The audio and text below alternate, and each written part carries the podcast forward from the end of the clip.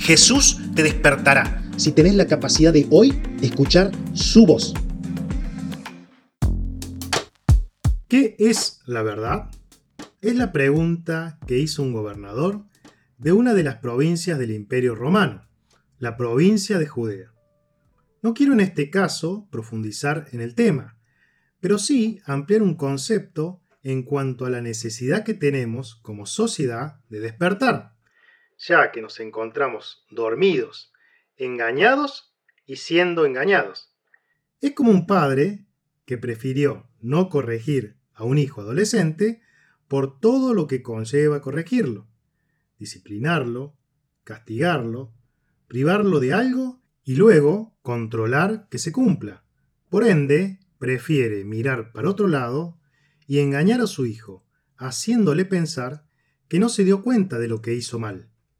El hijo, al ver que su padre no lo corrigió por lo que hizo, se queda tranquilo, pensando que puede seguir viviendo como quiere, ya que engañó a su padre y que de esa forma no habrá ninguna consecuencia de su mal obrar.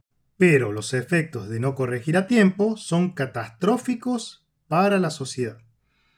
Este es solo un ejemplo de quienes engañan y son engañados, que si lo trasladamos al ámbito que quieran, siempre los resultados van a ser malos.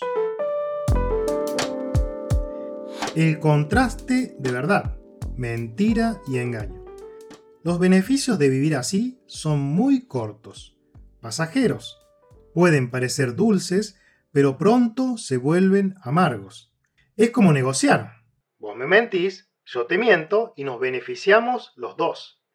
Son como contrataciones. ¿A dónde hay que firmar para ese beneficio a muy corto plazo? Lo bueno, bonito y barato. Pero al final lo único que trae es amargura.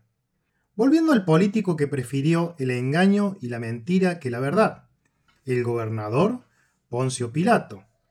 Él tenía la verdad enfrente, pero la ignoró, ya que a su cosmovisión le iba a ser más beneficioso hacerse el desentendido, mirar para otro lado y preguntar, ¿qué es la verdad? No entiendo a lo que te refieres.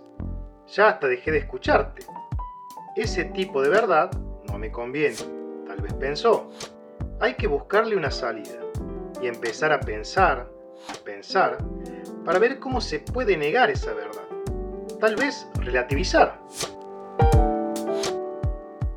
No quiso perder lo que había conseguido, su puesto como gobernador a precio de que si era necesario negar la verdad, y hasta ser parte de un homicidio, con tal de conservar lo que él consideró lo más importante. Entendemos que tampoco tenía la capacidad de verla, porque no se le reveló. La verdad en toda su esencia y en su máxima expresión. Algo verdaderamente absoluto. Jesús, el único camino, la verdad y la vida. En un estado de somnolencia, la humanidad prefiere negar la verdad, aunque la tenga enfrente, y busca, en la filosofía humana, seguir durmiendo, mecidos por la mentira. Qué bueno sería que tengas la capacidad de ver a Jesús, que Él se revele a tu vida. Sí, Jesús, el Cristo, esa verdad que conoce todo de nosotros, sabe lo que necesitamos, porque nos creó tiene la capacidad de ver en tu interior lo que realmente sos, no lo que aparentas. Él no te va a engañar, porque es la verdad.